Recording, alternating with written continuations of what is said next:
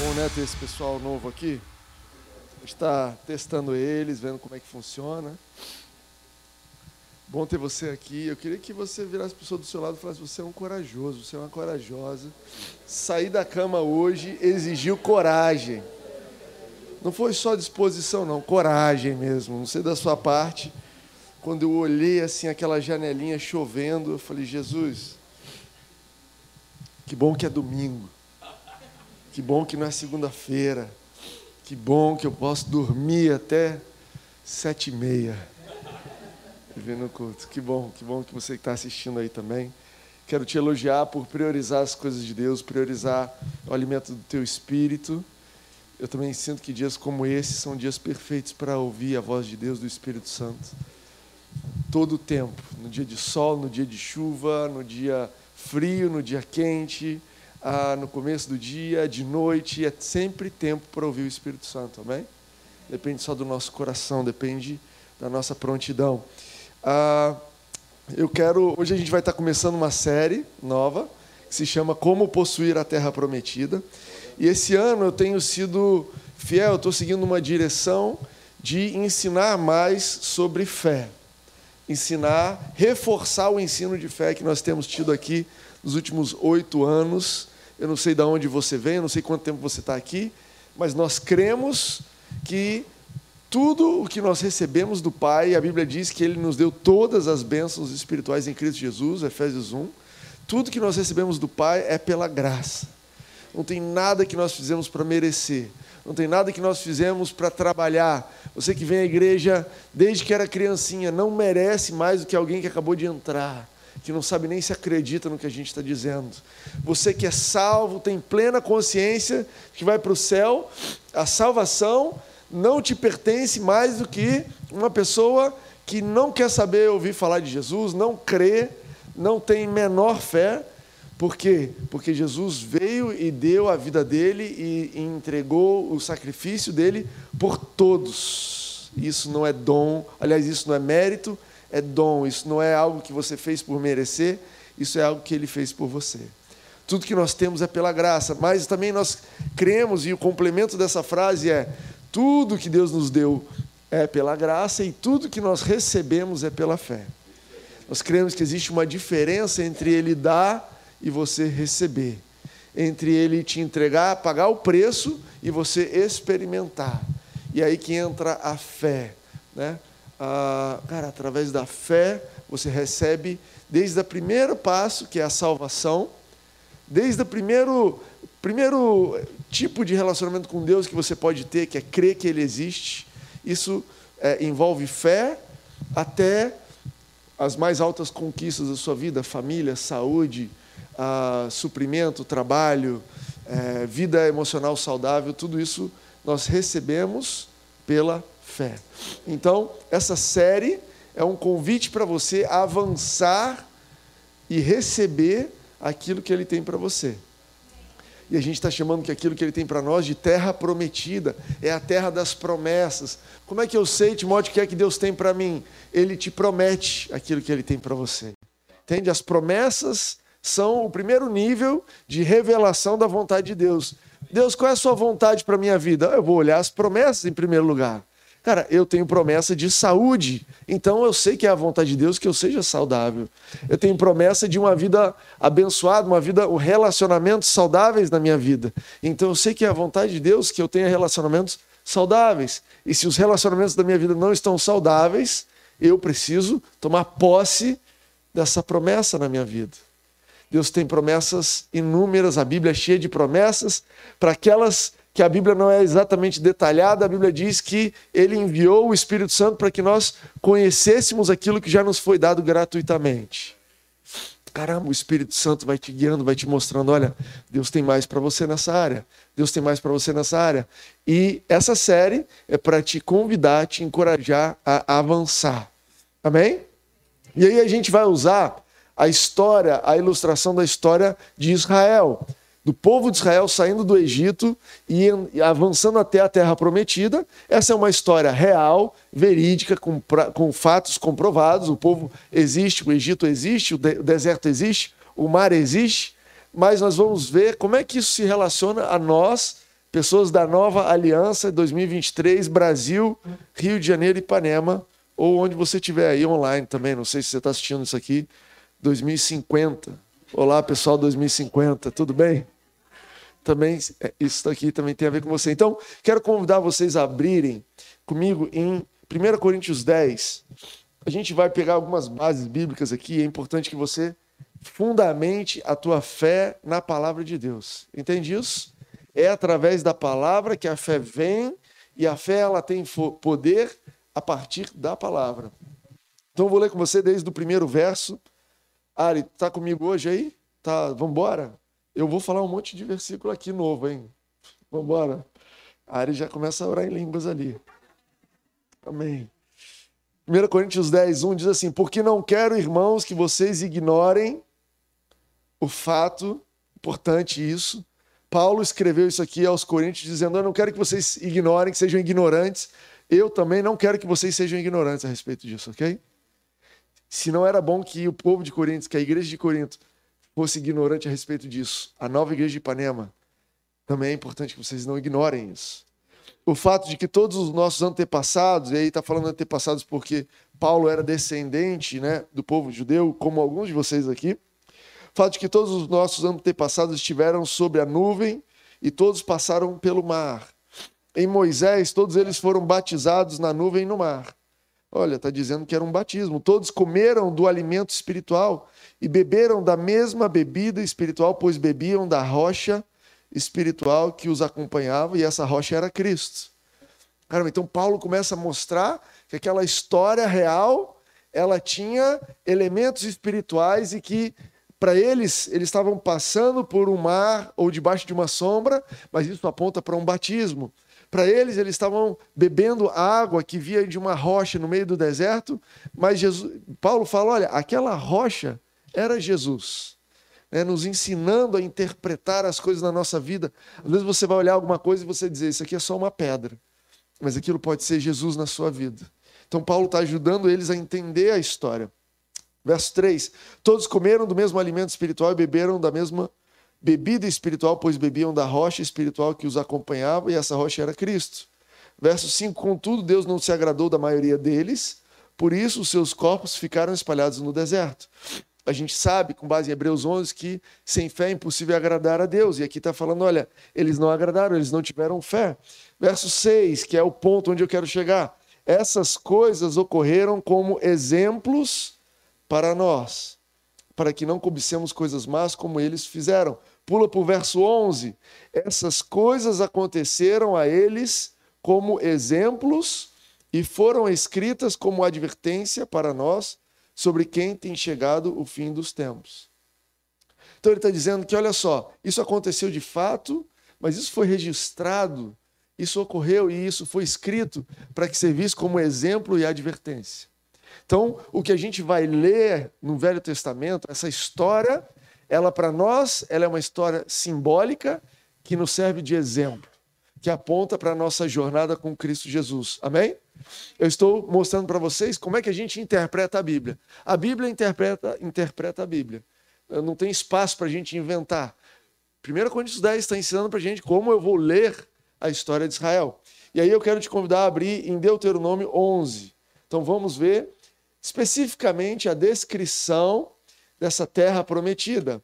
Essa série se chama Como Possuir a Terra Prometida, e eu quero garantir que vocês sabem o que é essa terra prometida, o que é que havia nessas promessas e como isso se relaciona a mim e a você. Amém isso aí? Eu vou precisar que vocês falem amém um pouco mais para manter vocês acordados. Se você puder dizer isso aí, Fala, prega, Timóteo, prega. É isso aí, irmão, aleluia. Tiver mais empolgado, quiser levantar, dar uma dançadinha assim, vamos embora. Amém? Eu não estou precisando disso, não. Eu estou pegando fogo. Isso aqui é mais para vocês mesmo. Pessoa do lado. Você percebeu que a pessoa do lado está mais ou menos, você solta um glória a Deus. Só acorda de repente. O que, que aconteceu? Começa a aplaudir. Às vezes ele aplaude também. Já viu isso? Tem uma história assim do meu avô, mas depois eu conto. Deuteronômio 11, versículo 10. A terra da qual vocês vão tomar posse não é como a terra do Egito, de onde vocês vieram, e onde plantavam as sementes e tinham que fazer a irrigação a pé, como numa horta. Verso 11: Mas a terra em que vocês atravessando o Jordão vão entrar para dela tomar posse é terra de montes e vales, que bebe chuva do céu. Percebe que ele já mencionou duas vezes tomar posse aqui. É uma terra da qual o Senhor, o seu Deus, cuida. Os olhos do Senhor, o seu Deus, estão continuamente sobre ela, do início ao fim do ano. Cara, a gente está chegando no final do ano. Portanto, se vocês obedecerem fielmente aos mandamentos que hoje lhes dou, amando o Senhor, o seu Deus, e servindo-o de todo o coração de toda a alma, então, no devido tempo, enviarei chuva sobre a terra chuva de outono e de primavera, para que vocês recolham o seu cereal e tenham vinho novo e azeite. Você que conhece a Bíblia sabe o que ele está falando: vinho novo, Espírito Santo, já conectei. Verso 15: Ela dará pasto nos campos para os seus rebanhos, e quanto a vocês, terão que comer e ficarão satisfeitos. Por isso tenham cuidado para não serem enganados e levados a desviar-se para adorar outros deuses e a prostrar-se perante deles. Caso contrário, a ira do Senhor se acenderá contra vocês e ele fechará os céus, para que não chova, para que a terra nada produza, e assim vocês logo desaparecerão da boa terra que o Senhor está lhe dando. Gravem essas minhas palavras no coração e na mente, amarrem-nas como sinal nas mãos e prendam-nas na testa. Ensinem-as aos seus filhos, conversando a respeito delas, quando estiverem sentados em casa e quando estiverem andando pelo caminho, quando se deitarem e quando se levantarem. Escrevam-nas nos batentes das portas das suas casas e nos seus portões, para que na terra que o Senhor jurou que daria aos seus antepassados, os seus dias e os dias dos seus filhos sejam muitos, sejam tantos quantos os dias durante os quais o céu está acima da terra. Dias de céu na terra. Amém. Uau! A gente vê nessa história que o povo de Israel ele saiu do Egito. O Egito é um símbolo do pecado da vida no mundo. O Egito é um símbolo do pecado de uma velha vida em escravidão. A Bíblia fala que nós outrora éramos escravos do pecado, escravos dos nossos próprios desejos. A Bíblia nos conta que nós estávamos debaixo do domínio de Satanás, assim como aquele povo estava debaixo do domínio do faraó no Egito nós éramos escravos e eles foram tirados dali milagrosamente. Vocês sabem da história, as dez pragas, eles não tiveram que fazer nada a respeito disso. Eles foram milagrosamente salvos, do mesmo jeito que eu e você fomos milagrosamente salvos.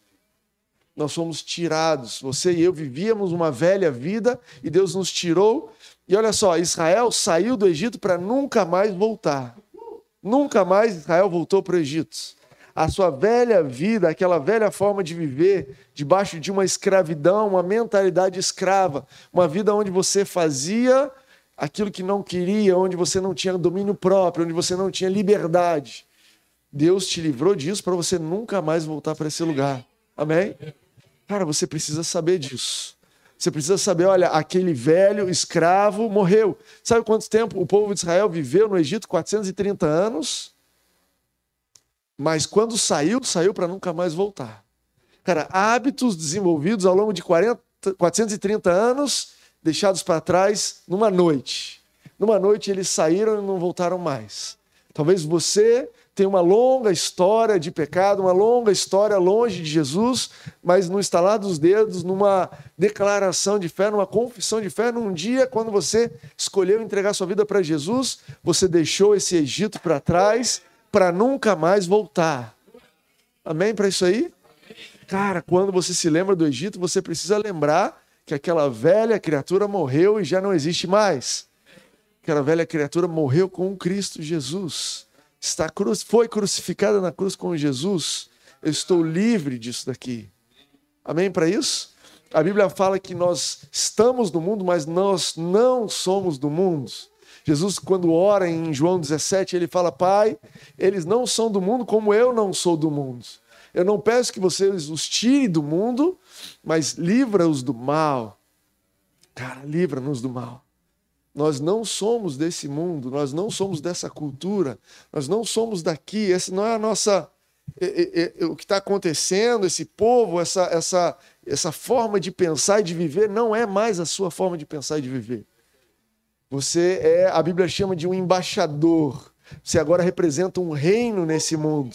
E você continua aqui, você e eu continuamos aqui por misericórdia desse mundo aqui.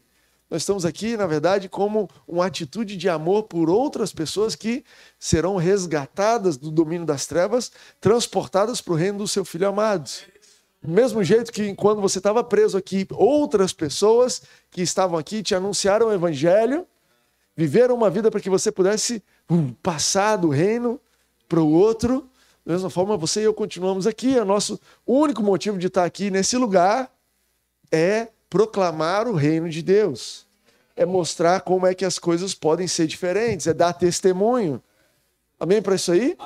A gente não está aqui para voltar, a gente não está aqui para se adaptar. Não vos conformeis com esse mundo. Não vos conformeis. Sabe o que é conformar? Cara, já viu aqueles vídeos, né? Eu adoro, eu sou meio estranho. Eu vejo vídeos no TikTok e no Instagram Reels de coisas sendo fabricadas. Eu não sei quem mais vê isso, se você procura isso, mas eu vejo lá, pega uma chapa de ferro e aí bota uma pressão, aí sai uma cumbuca, sai um copo, sai uma obra de arte, conformado debaixo de uma pressão, aquela chapa de aço que era lisa se tornou agora um novo objeto. A Bíblia fala: não vos conformeis. A pressão do mundo é para te conformar. É para que você adapte, é que você abra mão dos princípios do reino para que você volte a pensar como se você ainda estivesse no Egito. Mas eu não estou mais no Egito e eu não vou voltar para o Egito. Amém para isso aí? Glória a Deus. E aí o povo saiu do Egito e passou pelo deserto. O deserto é um símbolo de transição. O deserto é um símbolo de transição, onde você está partindo de um lugar onde você vivia pelos teus esforços. Entende que um escravo vive pelo esforço dele? O valor do escravo é quanta energia ele consegue colocar. E eles foram libertos dessa mentalidade de esforço, de mérito, e foram levados para um lugar onde não tem o que trabalhar. No deserto não tem o que fazer. Não dá para varrer a casa porque é tudo poeira. Não dá para construir nada porque cai tudo eles passaram um tempo debaixo da provisão de Deus. Essa transição fala sobre uma, um momento onde você vive completamente dependente de Deus. Eles acordavam de manhã e colhiam a comida. Eles não trabalhavam para ter essa comida, eles simplesmente colhiam. E Deus, às vezes a gente está numa transição, Deus está te levando, assim como outros homens na Bíblia, Abraão, Deus falou: olha, vem para um lugar que eu vou te mostrar. E ele foi para o deserto e viveu debaixo da dependência completa de Deus. Amigo, a gente não sabe, a gente no Brasil tem dificuldade de entender o que é uma dependência completa de Deus no nível deserto. Porque no Brasil, o pior que vai acontecer, nós estou mal. Cara, vai ter alguma planta com alguma fruta, com alguma sombra, com alguma água correndo, né? Olha, está muito ruim. No nosso tempo, então, a gente tem seguridade social, estou mal, estou vivendo de Bolsa Família. Isso aqui, Deus tem mais para você do que Bolsa Família, se você está vivendo Bolsa Família, mas não se compara a você andar no deserto. Eu já vi com os meus próprios olhos o deserto da Arábia. E vou te dizer, não tem nada. Não tem nada. Você não consegue ver um sinal de vida. Aliás, eu já andei né? Eu já contei a história para vocês, estava em Dubai com a minha esposa, resolvi andar 800 metros até o shopping. O hotel, o pessoal falou: não vai, não anda no deserto sem a provisão de Deus. Isso aqui não é moleza. Fui andar 800 metros, vocês sabem dessa história? A gente foi andando, feliz da vida, achando que estava arrebentando. Meu irmão, sou do Rio de Janeiro. Claro que eu vou andar daqui até lá. Tem, tem algum perigo? Trombadinha? Não, não, tem ninguém na rua. Então eu vou andando. E a gente foi andando de boa na lagoa, a hora que deu uns 300 metros, a gente entendeu que estava 50 graus lá fora e que diferente daqui a gente não soa porque é seco. E a gente só começou a entrar em colapso total. A hora que deu uns 400 metros, a gente resolveu correr para tentar chegar no shopping. Quando a gente estava chegando no shopping, a gente descobriu que não tem entrada de pedestre, porque não tem nenhum maluco andando até aquele lugar. A gente teve que entrar pela entrada de carros. E assim que a gente entrou no ar-condicionado, o nosso corpo disparou a suar, a gente molhou a roupa inteira, teve que entrar, comprar roupa nova.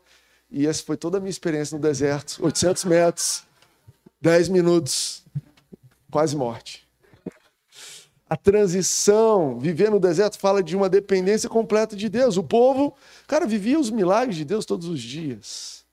E eu quero dizer que se você está nesse lugar, se você está em transição, e às vezes você está em transição na sua vida, você foi salvo, você está numa transição, ou alguma área da sua vida que estava conformada ao mundo, você tem sido retirado, aquela área, Deus te tirou daquilo, te ensinando a viver um novo princípio, novos conceitos a respeito daquele assunto, e você está no deserto, fica tranquilo, porque Deus sabe cuidar das pessoas no deserto.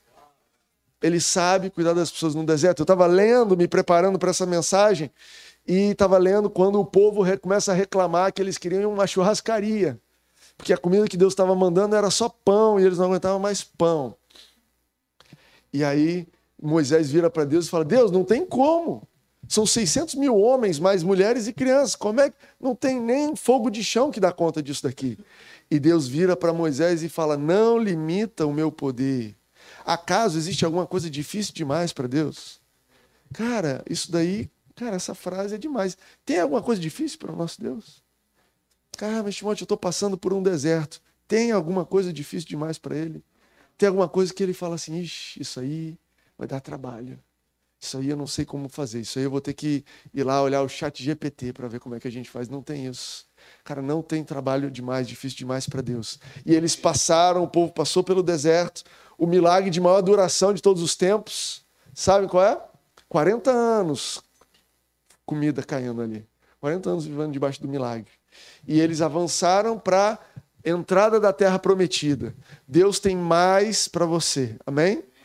Deus tem uma terra onde você vai experimentar não só os milagres, mas a bênção de Deus. Deus queria que eles tivessem bênção, chuva, colheita, em abundância, casas, as cidades, que eles prosperassem no nível que eles não imaginavam.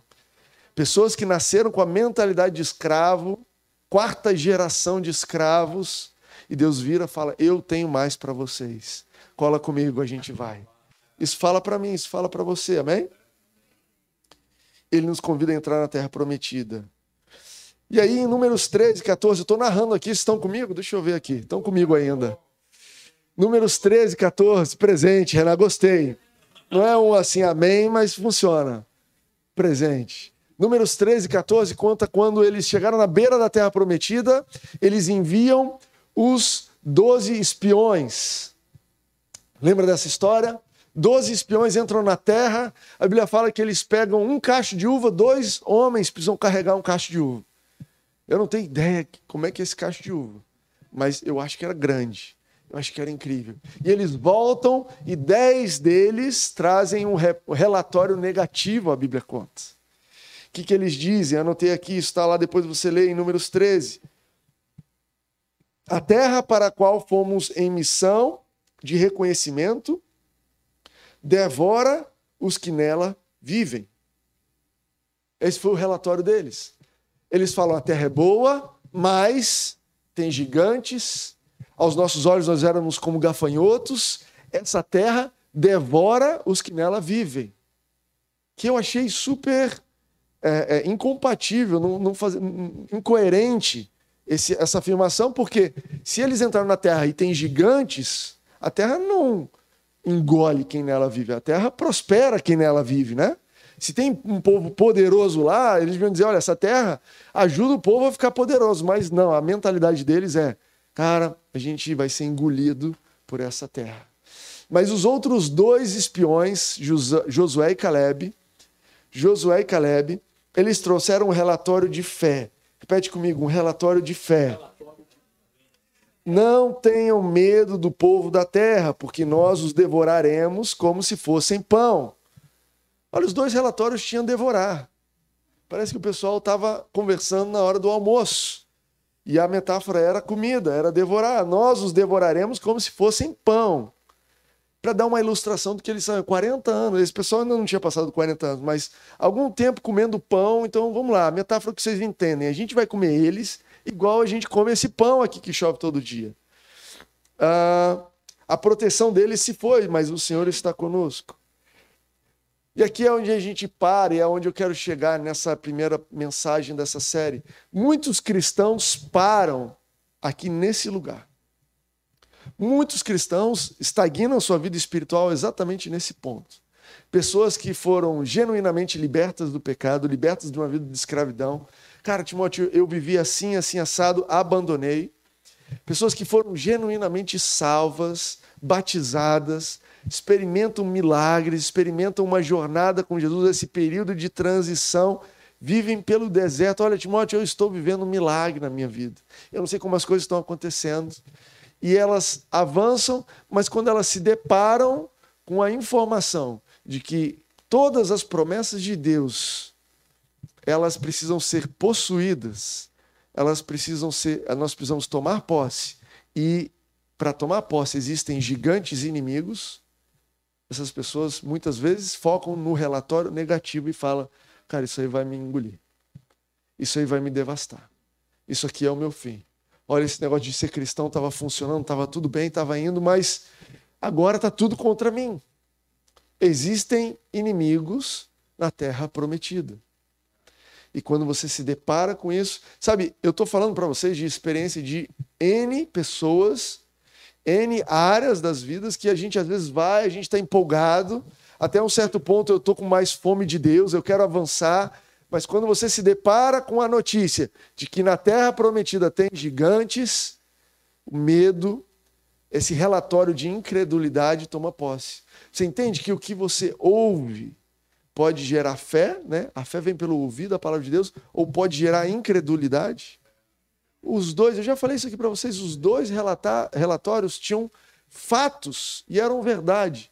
Pior ainda, os dois relatórios se provaram reais e se cumpriram na vida dos dois. Aqueles dez espiões, o que eles relataram aconteceu com eles, eles foram devorados.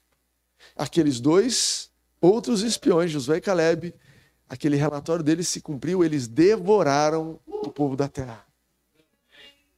Eles devoraram o povo da terra. O ponto aqui é, cara, você está diante de um inimigo, você está diante de uma promessa e você achou que ia ser assim, igual várias outras coisas, assim como no deserto chovia pão, você achou que as coisas iam acontecer sem inimigo e de repente você entrou numa nova fase, aquela área da sua vida que estava fluindo, de repente bateu num lugar e você falou: ih, tem um inimigo do outro lado. Você precisa ficar de olho no relatório de fé você precisa manter a sua mente, o seu coração nas promessas. Olha, o Deus que prometeu, ele vai cumprir. E até aqui não tinha inimigo, e daqui para frente tem inimigo, e com ser inimigo, eu não vou limitar Deus. Não tem nada difícil demais para ele. Uau! Essa série é um convite para você avançar. Eu quero te dizer, e eu gostaria que você guardasse no teu coração aquilo que Josué e Caleb falaram. Não tenha medo do povo da terra. Não tenha medo daquele chefe. Não tenha medo do valor. Não tenha medo do custo. Não tenha medo do desemprego. Não tenha medo das brigas. Não tenha medo do da. E aí você preenche o que você quiser. Porque nós os devoraremos como se fossem pão. A proteção dele se foi, mas o Senhor está conosco. Possuir a terra prometida começa com ficar de olho nas promessas e olhar o relatório certo. A Bíblia é interessante, ela fala assim: e eles trouxeram um relatório negativo. Gente, vai ter muita gente trazendo relatório negativo para sua vida. Aliás, eu quero te encorajar a não ser. Eu tô, eu tô me propondo esse desafio. Deve fazer mais ou menos uns 10 anos que eu estou me propondo a fazer esse desafio. Só para vocês não acharem que eu estou lá na frente. De não ser a pessoa que traz o relatório negativo. Cara, o relatório negativo existe. Você sabe que Josué e Caleb, depois dá uma lida lá em Números 13 e 14, eles não falam nada desses gigantes. Eles não falam dessas coisas. Por quê? Porque Deus não falou nada disso. A gente não leu aqui Deuteronômio 11? E vai chover, e vai ser abençoado, e Deus vai cuidar. Deus não falou, e tem os gigantes lá. Deus falou, olha, cara, tem as minhas promessas. E eles trouxeram um relatório. Então, cara, eu tenho tomado essa decisão e tenho buscado no Espírito Santo ser uma pessoa com um relatório de fé. Relatório de fé. Se eu não tenho algo que vai fortalecer a fé, não quero falar nada a respeito. Timóteo, então a gente não pode descrever os problemas? Não é isso que eu estou dizendo. Você pode descrever os problemas. Mas talvez você possa descrever como Josué e Caleb descreveram: olha, existem problemas e nós vamos devorar cada um deles como pão. Existem problemas, mas eles não são nada para o nosso Deus. Existem diagnósticos, mas isso aqui não é nada. Deus está conosco. Maior é o que está em, conosco do que os que são contra nós. Cara, esse é o meu relatório. Ah, mas meu casamento está ruim, eu sei, mas não é difícil para Deus consertar isso. Não é difícil para Deus consertar a minha vida. Não é difícil para Deus me mudar. Eu estou disposto a não me deixar moldar, não pensar como um Egito, mas eu quero pensar como alguém que entra e possui a terra prometida. Amém para isso aí? Diante de todas as situações da nossa vida, a primeira pergunta, a pergunta certa é: o que é que Deus prometeu a respeito disso? Porque, área, você está tendo dificuldade com a criação de filhos? O que é que Deus prometeu a respeito de filhos? Está tendo dificuldade para romper, sei lá, no trabalho, numa casa própria, num imóvel, num negócio que você está fechando? É um processo judicial contra a sua vida? É uma, um desafio de prova, de concurso, de vestibular? Passar na prova, formar na faculdade, entrar, não importa qual seja o desafio, a primeira pergunta é: qual é a promessa de Deus a respeito dessa coisa aqui? Qual é a promessa de Deus a respeito disso? A terra prometida, diferente do que as pessoas pensam, é um símbolo dos privilégios e promessas que recebemos em Cristo para serem experimentados aqui. Sabe que muita gente, quando ela chega na beira da terra prometida das promessas e vê que tem inimigo, sabe o que elas fazem? Elas perdem a esperança e elas adiam a experimentar, o experimentar a promessa para o céu. Fala assim, olha, esse casamento aqui está muito difícil e não tem como. O gigante do outro lado é intransponível, mas no céu a gente vai ter um bom casamento. Ou não vamos mais estar casados e aí está resolvido. Olha, é, é, essa situação aqui está horrível, difícil, tem gigantes, tem inimigos, mas quando eu chegar no céu, isso vai estar resolvido. Mas a terra prometida, ela não é um símbolo do céu, porque no céu, gente, só tem um jeito de chegar no céu, presta atenção, que é passando pela morte. Concorda? Ou você experimenta a morte física aqui, ou você está vivo o tempo suficiente para ver Jesus destruir a morte. Em 1 Coríntios 15, a Bíblia fala que o último inimigo é a morte. Então, se você passou pelo último inimigo, não tem mais inimigo, concorda? O último, não tem mais ninguém do outro lado. No céu não vai ter inimigo. Não tem história de no céu você lutar para conquistar e tomar posse de nada. O último inimigo já foi destruído. A terra prometida, terra de Canaã, ela é um símbolo, um exemplo e aponta para as promessas de Deus aqui na terra. Que você e eu podemos receber aqui na terra, como a gente leu em Deuteronômio 11, que diz assim: dias como o céu sobre a terra. Sabe quando Jesus falava o reino de Deus está chegando? Sabe a oração do Pai Nosso que diz: Venha a nós o teu reino? Cara, dias de céu na terra. Você não precisa passar para o outro lado para experimentar a realidade do céu na sua vida. Você pode viver uma saúde sobrenatural aqui, você pode viver um casamento sobrenatural aqui, você pode viver uma saúde emocional sobrenatural aqui. Ser curado, fortalecido aqui.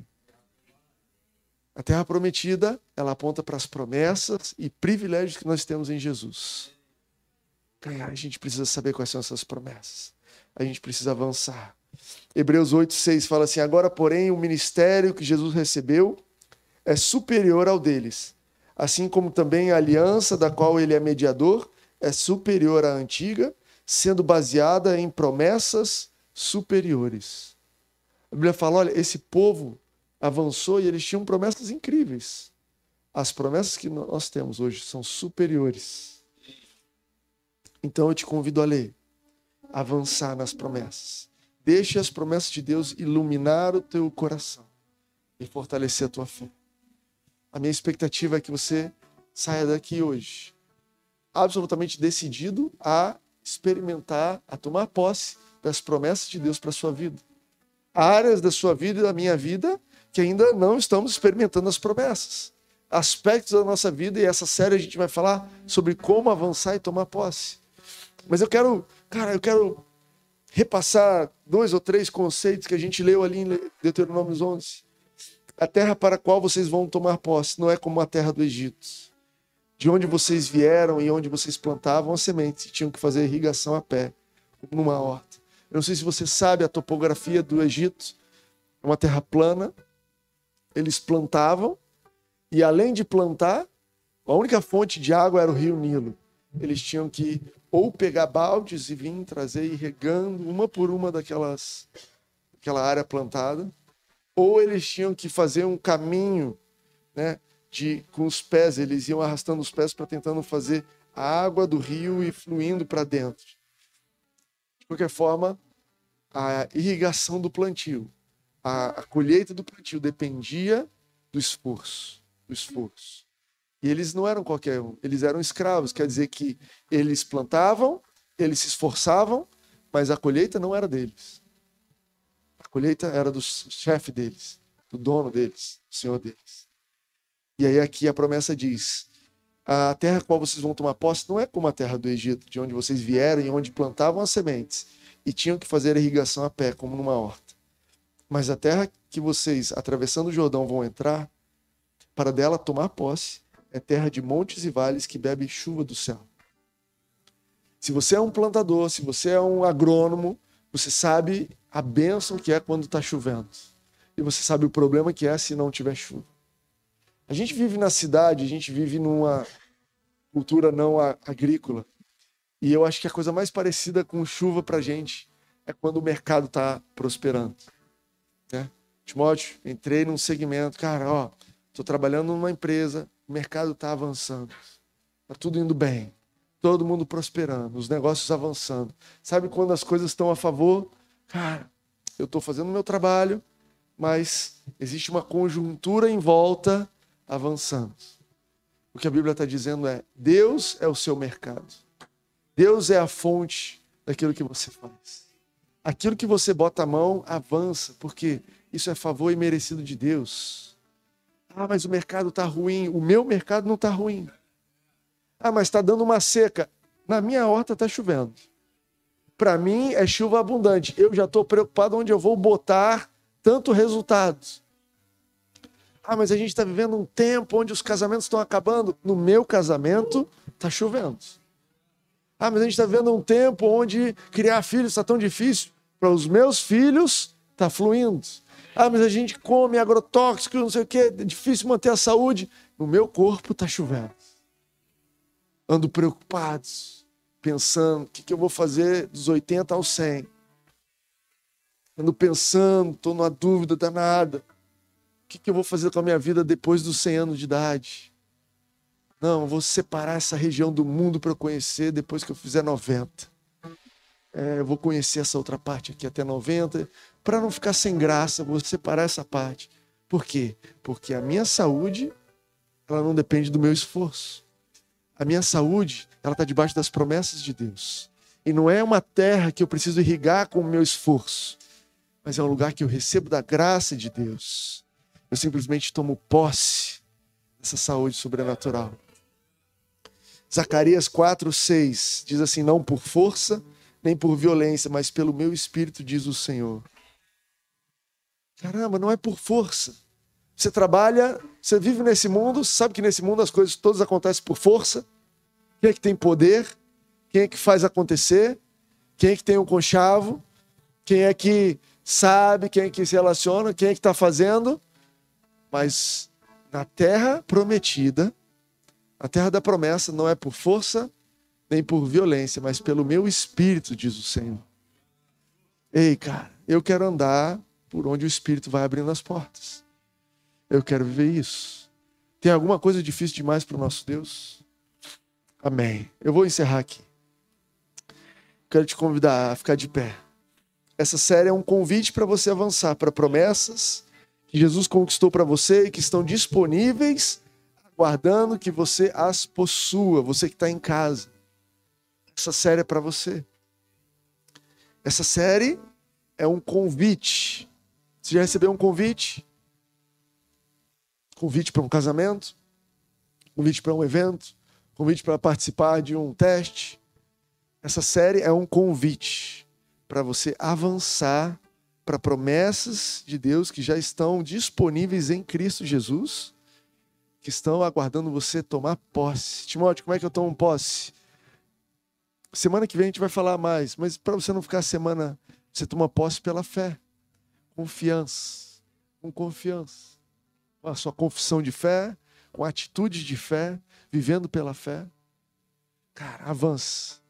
Há áreas da sua vida onde as promessas ainda não estão acontecendo.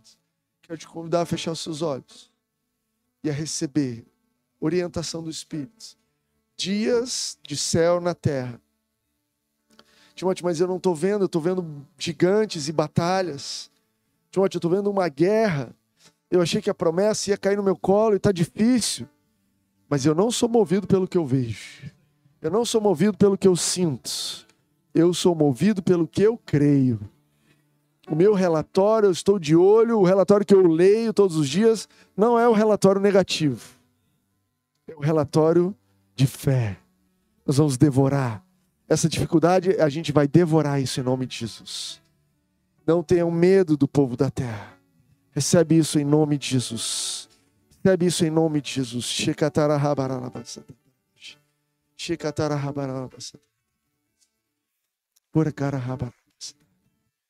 Hoje, Deixa o Espírito Santo te fortalecer nessa manhã. Deixa o Espírito Santo imprimir no teu coração áreas que você estava parado, que você estava, cara, na, na beira da terra prometida. Deus já te deu. Você estava achando, ah, mas é porque eu não mereço. Ah, porque eu fiz isso errado. Não foi pelos seus méritos que você recebeu. Não foi pelos seus méritos que ele te deu. Você não recebe pelos méritos também. Exerça fé. Pai, eu quero declarar uma semana onde a nossa mente vai sendo renovada, para que possamos experimentar a terra prometida. Pai, eu quero declarar uma semana de renovação de mente. Uma semana onde a tua palavra vai fortalecer a nossa fé para entrarmos e tomarmos posse da terra prometida. Uma semana de avanço.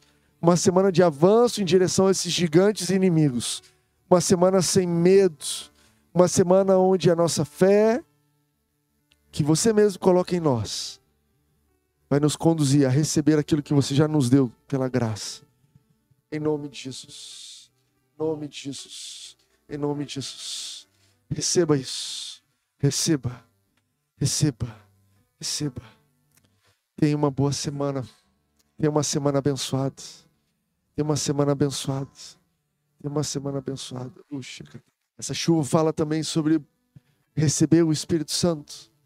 Eu estava pronto para encerrar o culto, mas Cara, alguns de vocês estão prontos para receber o Espírito Santo, o batismo do Espírito Santo. Cara, abre a sua boca e começa a orar em línguas. Receba o Espírito Santo que já foi dado. Receba o Espírito Santo. Você que tem, já foi batizado, comece a orar em línguas. Você que não foi, não tenha medo dos gigantes, não tenha medo. Simplesmente entra, receba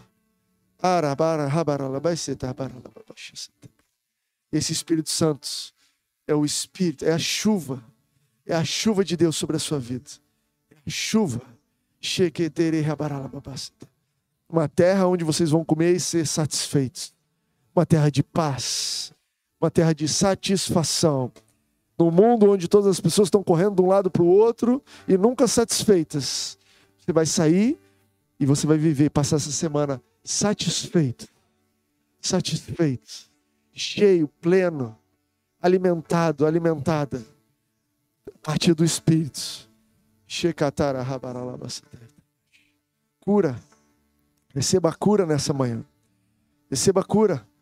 Ou oh, você que está com uma dor, receba a cura agora. Você que está com um diagnóstico, receba a cura agora. Ou oh, é para você. É a chuva da terra. É a chuva de Deus sobre a sua vida. Ah, mas eu estou com desconforto, não sei o quê. Não há nada difícil demais, não existe nenhuma, ah, nenhuma lamentação, nenhuma dor nessa terra aqui. A chuva de Deus não possa curar. Oh, receba, receba chuva. Cura nessa manhã. Eu libero cura nessa manhã. Chacatara. Pode botar. Faz um movimento que você não estava fazendo. Coloca a mão. Receba chuva. Receba cura nessa manhã. Em nome de Jesus. Em nome de Jesus. Vamos dar uma salva de palmas a Jesus. Glórias a Jesus.